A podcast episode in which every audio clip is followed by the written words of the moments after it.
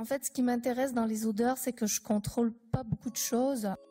Bienvenue dans Flair, l'art. Il pensait que l'odorat pouvait éprouver des jouissances égales à celles de l'ouïe et de la vue. Tant qu'on conçoit l'art sous la forme de l'œuvre d'art euh, pérenne, euh, les fragrances euh, restent étrangères à l'univers artistique puisqu'elles sont euh, volatiles et évanescentes. Un podcast où l'art se respire. C'est la masturbation olfactive, si j'ose dire. C'est-à-dire que chaque matin, un peintre qui se réveille a besoin, en, dehors de son petit déjeuner, un peu d'odeur de térébenthine. Épisode 3 La mort de l'œuvre. Avec Daniela Andrier et Camille Chemardin, parfumeurs, Morgane Courtois et Romane Morisseau, plasticiens. J'ai été confrontée très tôt dans ma vie à la mort, parce que j'ai perdu ma grand-mère à 7 ans, elle vivait dans la même maison que moi, et ma mère à 13. Daniela Andrier, parfumeur. Donc la mort a été très prégnante, dans, très jeune, dans- chez moi. Et ma réponse à la mort, ça a été la vie. Il a fallu vivre, être joyeuse, aimer, et surtout n'avoir jamais de jour, ou presque jamais de jour, de tristesse. Il fallait toujours être joyeuse. Et il fallait toujours, toujours célébrer la vie. C'était, ma mission, c'était ma façon de répondre. Et je me suis rendu compte que finalement, le parfum, le parfum, on l'aime, on aime les odeurs quand il nous parle de vie. Dès lors qu'il nous parle de la mort, nous les détestons. Que ce soit les odeurs de poubelle, d'un rat pourri, de, des excréments, qui sont aussi une représentation de la mort, en tout cas de la mort de l'aliment en nous, nous sommes face aux odeurs de pourriture, de tout ce qui nous parle de la fin de la vie. C'est quelque chose que nous trouvons abject et que nous rejetons. Donc l'odeur, elle célèbre la vie. Le nouveau-né sent délicieusement bon, le vieillard pue. Après avoir évoqué le lien entre odeur, parfum et art, je vous propose de nous plonger dans l'étude des tabous olfactifs. Des tabous qui, certainement en grande partie, expliquent pourquoi les senteurs restent un impensé de l'art. On peut distinguer trois tabous principaux la mort, le corps et le refus de l'animalité. Ces trois tabous touchent à trois grandes failles humaines, majoritairement occidentales, que l'on abordera pendant les trois prochains épisodes. Et on commence tout de suite avec ce marqueur de la vie que des générations et des générations ont essayé de comprendre et bien souvent de repousser. La mort. Pourquoi la mort est-elle centrale à l'appréhension des odeurs dans l'art? Et quel rôle joue-t-elle dans la reconnaissance du parfum comme un art? Si l'on s'en tient à des définitions classiques, un chef-d'œuvre est majoritairement considéré comme quelque chose qui dure, qui est pérenne et qui traverse les époques. Une peinture ou une sculpture peuvent être conservées et restaurées au fil des siècles. Les odeurs, elles, meurent. Elles s'enfuient, se dissipent. C'est cet angle que choisit la parfumeur Daniela Andrier pour faire l'une des premières distinctions entre les arts majeurs et les arts mineurs. Les arts mineurs disparaissent, tandis que les arts majeurs perdurent. Quand j'ai écouté Wagner et que j'entends Isolde chanter euh, au moment où elle meurt, eh bien, je suis en lien avec quelque chose qui dépasse ma vie et qui me parle et qui, par une espèce de, sublime intuition, me montre quelque chose qui est détaché et d'une certaine manière déjà en apaisanteur, déjà loin de, des, des- des lois de la vie et de, la, et de ce qui pèse ici-bas.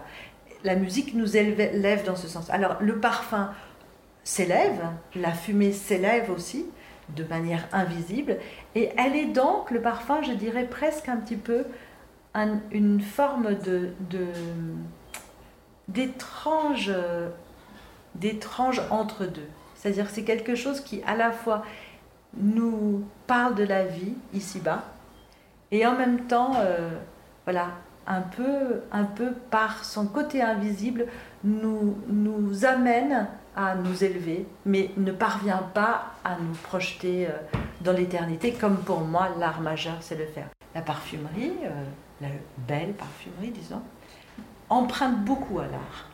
Et c'est un peu comme si c'était un espèce de portrait chinois de l'art. Ça emprunte énormément de choses et on est assez vite tenté de se dire, bah oui, c'est de l'art. Parce que ça agit sur les mêmes choses. Ça utilise les mêmes moyens, ça, ça.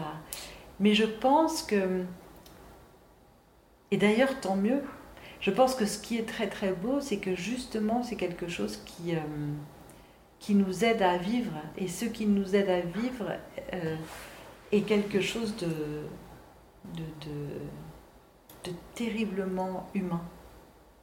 Parce que sinon ça ne pourrait pas aider. Il faut que ce soit terriblement humain. Sinon, il n'y a pas de soutien si c'est pas terriblement humain. Daniela Andrier touche un point sensible quand elle nous raconte que d'un côté, l'œuvre d'art permet de tisser un lien avec l'éternité et la pérennité, tandis que de l'autre, l'odeur nous relie à la vie, à l'humanité et à sa finitude. Et ça nous rappelle aussi ceux que nous avons aimés, que nous aimons toujours et que nous aimerons toujours, mais qui ne sont plus là. Mais ils sont incarnés par l'odeur, qui les garde d'une certaine manière un peu vivants. Ils vivent parmi nous par l'odeur. Mais il s'agit toujours de l'espace de la vie. C'est-à-dire que ça nous ramène l'être absent par l'odeur, mais ça ne nous renseigne pas sur l'après la mort, l'éternité. Cette éternité, elle est incarnée par autre chose. Et je pense qu'elle est incarnée par des, arts euh, majeur au sens de quelque chose qui, euh, qui dépasse et transcende. Vraiment dans une métaphysique que le parfum n'est pas capable de tenir. Le parfum, c'est notre euh, alphabet entre nous. C'est presque un second langage. Il y a des gens qui n'y prêtent pas beaucoup attention, mais ça fait partie d'un second langage. Un langage qui nous relie très puissamment et beaucoup plus que les mots dans l'espace-temps. C'est quelque chose qui, si on y prête attention, nous renseigne sur l'origine de notre vie, sur le hier, sur le avant-hier et sur maintenant et sur l'avenir. C'est-à-dire que ça nous, ça nous, c'est un fil conducteur de la vie au sens très puissant, mais du vivant, du vivant de notre vivant. C'est pas, faut pas tenir à la nostalgie, mais au plus vivant, tous les jours c'est pas la peine de coller des albums photos, c'est pas la peine de retenir ce qui n'est plus, mais que par le parfum et par une espèce de célébration continuelle du vivre, de, ce qu'il y a de plus vivant en nous, c'est ça qui importe. C'est pas de se souvenir la première dent, elle est tombée à quel âge, de tel enfant, euh, quand est-ce qu'elle a mangé la première tomate. C'est pas ça qui compte. Je pense que c'est vraiment s'assurer que tous les jours, on est bel et bien vivant bien, bien, bien vivant, et au plus aimant de ce qu'il nous est possible d'être. Et ça, le parfum, c'est un merveilleux accompagnateur pour ça. C'est vraiment... Il dit tout le temps, le parfum, tu es en vie, et, donne envie de vivre par les odeurs de, toutes sortes. Hein. Il n'y a même pas besoin juste des parfums. Quoi. C'est une tartine grillée, comme je disais tout à l'heure, ça peut être assez merveilleux quand même. Pourtant, cette idée d'éternité est présente dans l'histoire des odeurs depuis la nuit des temps. D'ailleurs, les rites que l'humanité a développés autour de la notion de sacré sont souvent empreints de senteur. Le parfum et la mort, ça a toujours été euh, hyper associé, euh, notamment dans les rites funéraires. Camille Chemardin, parfumeur. Chez les Égyptiens, pour l'embaumement, on utilisait énormément de parfums, notamment pour boucher tous les orifices. On a même retrouvé des grains de poivre dans la momie euh, de, de Ramsès, dans son nez. Et puis il y avait toujours cette idée de par le parfum, par la fumée, on parle au Dieu. Donc c'était aussi un moyen d'aider à transmettre l'âme jusqu'au Dieu, par l'odeur. Donc euh, c'est déjà hyper associé. Il y a aussi le fait que le parfum pouvait couvrir les odeurs. Parce que l'odeur de la mort, c'est juste euh, hyper péjoratif. Parce que c'est une odeur sale, c'est la mort, c'est la faim. Et ça nous ramène à notre côté hyper animal. Et on a toujours voulu se détacher de ce problème animal non, nous ne sommes pas des animaux, notre corps n'est pas juste un tas de chair, et en fait, quand on meurt, bah si. Donc bah, il faut couvrir toute cette odeur qui est juste euh, considérée comme euh, mauvaise et malsaine, alors que bah, c'est juste la nature et on finit tous euh, de la même manière. En Grèce aussi, on associait énormément le parfum. Chaque dieu avait son odeur. Par exemple, si je ne me trompe pas, Aphrodite, c'était les, odeurs de, de, musc, parce que les aphrodisiaques, par exemple. Et cette idée que chaque dieu avait son odeur était tellement représentée qu'il parfumait même les statues avec des parfums, des onguents, des huiles aux odeurs associées aux dieux parce que c'était des au sein des statues, le dieu résidait d'une certaine manière. On retrouve ça complètement dans l'Égypte antique, mais aussi dans la Grèce antique et dans la plupart des religions euh, polythéistes euh, de l'ancien temps. Euh, ils avaient besoin en fait de faire des représentations physiques, mortelles presque, pour ces êtres immortels et non touchables, non palpables, et donc de leur donner une âme, une odeur. On revient à cette idée, l'âme, l'odeur, et donc la mort et le parfum. L'odeur permet donc à la fois de nous connecter au présent et de le vivre pleinement, mais aussi de créer un lien avec le monde divin. Elle accompagne l'âme dans le pays désincarné des morts, tandis que le corps charnel reste sur terre et se décompose. Dans cette optique, l'odeur sert également de vaisseau aux dieux polythéistes pour venir s'incarner sur terre. Ces deux fonctions que l'on a assignées aux odeurs, celle de connecter l'humanité au moment présent ainsi qu'au monde divin, limite leur compréhension. Peut-on alors envisager un monde où les odeurs et le parfum seraient aussi pérennes que des statues, des peintures ou des livrets de musique qui traversent les âges? Nous, vraiment, en parfumerie, on va travailler en fait avec euh, des produits naturels qu'on va venir couper, donc on va d'une certaine manière tuer, qu'on va laisser mourir pour récupérer leur odeur et presque récupérer leur, euh, âme. C'est un sujet qui est vachement abordé dans euh, le parfum Skin. Et en fait, vraiment, cette idée de ce personnage qui, n'a pas d'odeur, qui, est capable de faire des choses presque inhumaines, parce qu'en fait, c'est comme s'il n'avait pas d'âme. Et en fait, en, récupérant ces odeurs des, au départ des fleurs pour comprendre, il récupère leur âme et après celle des gens pour lui s'en construire une. Et nous, en parfumerie, en fait, on, va de la mort faire quelque chose de, de très beau, en fait récupérer euh, l'âme de la fleur et la rendre presque éternelle en fait, lui donner un second souffle dans nos parfums. Ce dernier souffle des fleurs, évoqué par Camille Chemardin, est également le souffle des bois et des plantes dont la parfumerie naturelle a toujours fait usage. En fixant l'odeur des végétaux, la parfumerie tente de prolonger leur vie, même si cela doit se faire par une composition moléculaire en laboratoire. Pourtant, la question de la pérennité subsiste.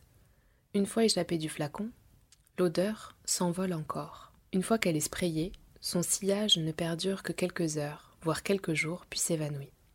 Seule la mémoire de ces odeurs perdure. Et c'est là que le bas blesse, car si l'on rapporte ce constat à la définition académique de l'art en Occident, l'odeur a des airs de mauvais élèves. Éphémère, vaporeuse et subjective, elle échappe au système de conservation classique qui vise une expérience infinie de l'œuvre, car il est impossible, a priori, de conserver et d'archiver une odeur. Impossible également que l'odeur puisse arrêter le temps, comme le fait par exemple la nature morte.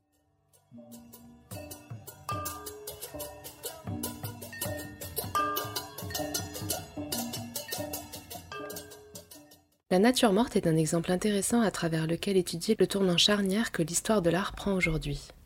C'est un genre qui révèle bien la manière dont on peut glisser doucement de la perception du voir à celle du sentir. Comme la nature morte est l'illustration même d'un instant de mort figé dans le temps, on peut imaginer que si cet instant de mort était vécu, il serait hautement olfactif. Car toutes les choses qui meurent ont une odeur. Que l'on regarde du gibier, un bouquet de fleurs ou une coupe de fruits, toute nature morte promet une expérience olfactive. Le plasticien Morgane Courtois s'est intéressé à la nature morte sous un angle différent, celui de l'olfaction. Selon lui, via l'odeur, il est possible d'exprimer la même chose qu'avec des natures mortes visuelles. Le même simulacre, la même impossibilité absurde de représenter la vie et de la traduire comme elle est vécue. Avec les odeurs, pour lui, on touche à l'idée d'exacerbation, d'intensification et donc presque d'artificialisation du réel. Pour les premières natures mortes, c'était vraiment synthétique. Donc j'aurais du mal à dire que c'est du réel, c'est plus de la, de la prétention de, enfin du simulacre. Donc, euh. Morgane Courtois, plasticien. Et en fait, comme dans euh, le baroque, dans le simulacre, il y a l'exagération et c'est ça qui était euh, intéressant pour moi au départ dans ces, dans ces pièces. Oui, enfin d'exagérer une sensation en fait, de la pousser à son. l'exacerber en fait. Bah, je pense que c'est a ça aussi quand la nature morte. Euh, enfin, si c'est en peinture, enfin, par le traitement des couleurs, par euh, la composition, par euh, le moment capté, tu vois, un moment, euh, c'est comme une photo prise avec un flash, un, quart de seconde. Euh, il peut avoir ce sentiment d'exacerbation. Euh, il y avait une émission de radio sur cette personne qui parlait de l'art comme exhausteur de goût. Mais je trouve ça assez intéressant. Et je, trouve qu'en effet, il y a cette intention-là, en fait, avec les odeurs, c'est de pouvoir justement booster aussi une sensation qui est, juste peut-être que visuelle euh, au premier abord. Et euh, après, la réalité, c'est justement euh, peut-être avoir un élément naturel ou prélevé de la réalité pour l'emmener autre part, pour que ce soit. Enfin, c'est comme les photos que je fais, moi j'aime bien les retoucher pour que ça frôle l'irréalisme en fait. Que ça ne devienne pas une, une copie ou. J'aime bien soit augmenter les teintes, genre enlever les ombres pour donner un sentiment étrange euh, euh, je, suis trop je pense, à cette esthétique non réaliste en fait. L'odeur appuie le réel et le relie au présent. Surtout, elle inclut l'acte de sentir dans un cycle de vie qui naît avec celle ou celui qui respire. Ce nouveau cycle de vie de l'odeur dépasse la représentation d'une mort aseptisée, car l'odeur se mêle à l'expérience individuelle. Le plasticien Roman Morisseau, avec son œuvre Blumenstill-Leben, faite en collaboration avec le studio Flair, ainsi créé ce cycle olfactif à travers une nature morte en cinq exhalaisons, de la prime fraîcheur du bouquet à sa mort. L'idée a germé quand j'ai participé, j'ai été invité à participer à un talk sur l'Anthropocène. Roman Morisseau, plasticien. À Hambourg, organisé par un lieu qui s'appelait Amnu, avec un journaliste d'Itzeit. Tact Magazine. Et euh, il y avait un professeur et moi-même qui étions invités. C'était le docteur Frank Fehrenbach, qui est un historien d'art, qui aussi enseigne à Harvard, et qui venait d'écrire un livre qui n'était pas encore publié sur les natures mortes euh, dans la peinture. Et euh, j'avais eu une partie de son ouvrage entre les mains, et il y avait un passage qui m'avait beaucoup plu. il décrivait la réaction dans le vase quand on coupe les fleurs, donc ça veut dire au final le, début de la mort précipitée de ces fleurs, qui sont plongées dans l'eau du vase, et au moment où ces fleurs qui sont en train de mourir sont plongées dans l'eau du vase, bah, par leur décomposition, ça crée une nouvelle vie.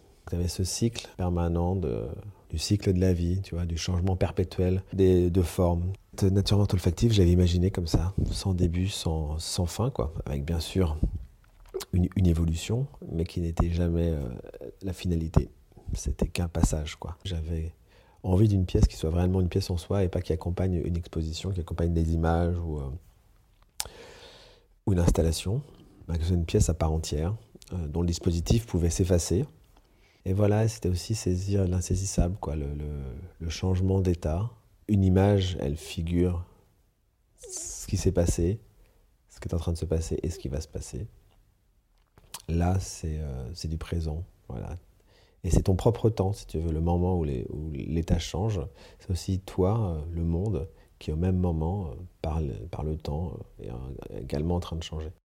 Ce changement qui s'opère en nous grâce aux odeurs est presque définitionnel quand on associe la définition d'un genre pictural et une œuvre olfactive. Si l'on parvient à exprimer la même chose avec deux sens différents, la vue ou l'olfaction, il s'agit d'un grand chamboulement dans l'histoire de l'art nombre de personnes s'accordent sur le parallèle qu'évoquait la parfumeur Daniela Andrier entre transcendance et art majeur. Pourtant, cette compréhension semble ici se déplacer. L'odeur comme expérience ne vise pas l'au-delà ni une communication hors de la planète, mais elle relie au contraire les êtres humains au monde de la Terre et à ses cycles, et aux êtres humains entre eux. Et c'est peut-être là une nouvelle définition de l'art. Dans son ouvrage La Terre, les corps et la mort, le philosophe Pierre Madelin trace un lien entre le déni de la mort, le refus du corps périssable et le manque de considération vis-à-vis de la planète Terre. Pour le philosophe, les civilisations ont toujours imaginé un au-delà de la mort. Cet imaginaire a transformé la perception des êtres humains. La Terre et les corps deviennent des lieux de transit qu'il n'est pas important de considérer. Un peu comme si la planète et les chairs n'étaient que passagers, des enveloppes dont la mort viendrait nous libérer, comme l'envisageait d'ailleurs déjà Platon. Aussi, selon Pierre Madelin, Nous refoulons la mort, car celle-ci est un défi posé à notre propre puissance. Elle règne là où nous voudrions régner. Altérité radicale échappant à notre maîtrise, la mort devient un motif de honte et de ressentiment comme l'avait bien vu Gunther Anders. Or, la honte et le ressentiment, nous le savons au moins depuis Nietzsche, appellent la vengeance. Nous voulons maîtriser et éradiquer la nature pour nous venger d'être mortels, pour que la mort enfin entre elle aussi dans le champ des réalités disponibles et appropriables. Or, l'art académique illustre parfaitement cette volonté de contrôle sur la mort. Si les artistes disparaissent, les œuvres se conservent, à la différence des fragrances. Mais aujourd'hui, la question de la transcendance de la mort se transforme. Elle quitte peu à peu le statut de l'idéal éternel pour plutôt se reconnecter aux différentes périodes vécues sur Terre, celles des saisons qui passent, des corps qui naissent et qui meurent, et des œuvres qui expirent. De plus en plus d'artistes se joignent à cette idée de production non pérenne, qui, comme toute chose, sont vouées à se métamorphoser. Je pense aux œuvres protocolaires, à celles qui sont créées par leur emploi d'objets et de matériaux existants, et bien sûr à la place de l'odeur dans ces créations. Quand on inspire une fragrance, c'est comme si on éprouvait la temporalité du vivant. En une respiration, ce qui vit se rejoint en nous et nous rappelle l'interconnexion qui existe entre chaque chose. L'interdépendance, voilà ce qu'il se joue lorsque nous aspirons le parfum d'une fleur ou d'une œuvre. Nous ressentons dans notre corps l'expérience d'une temporalité évanescente, d'un temps fugace, car l'impermanence est temps. Elle ne va pas contre lui, mais permet plutôt de comprendre que tout n'est qu'une question de positionnement. Penser que l'immortalité est possible semble aujourd'hui vain à observer une planète qui meurt. Il est urgent non pas de se projeter à tout prix dans le futur, mais de soigner le présent, de porter attention à ce qui nous lie à notre entourage, à ce qui nous maintient en vie, et ce, bien sûr, en nous nourrissant du passé et en faisant dialoguer les épreuves et les savoirs entre les générations de vivants et de vivantes. Et là, dans cette nouvelle définition de l'art où la question de la reconnexion au présent est centrale, l'odeur semble avoir toute sa place.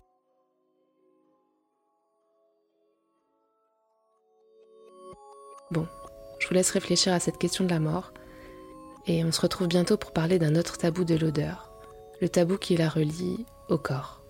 D'ici là, ben, bonne inspiration.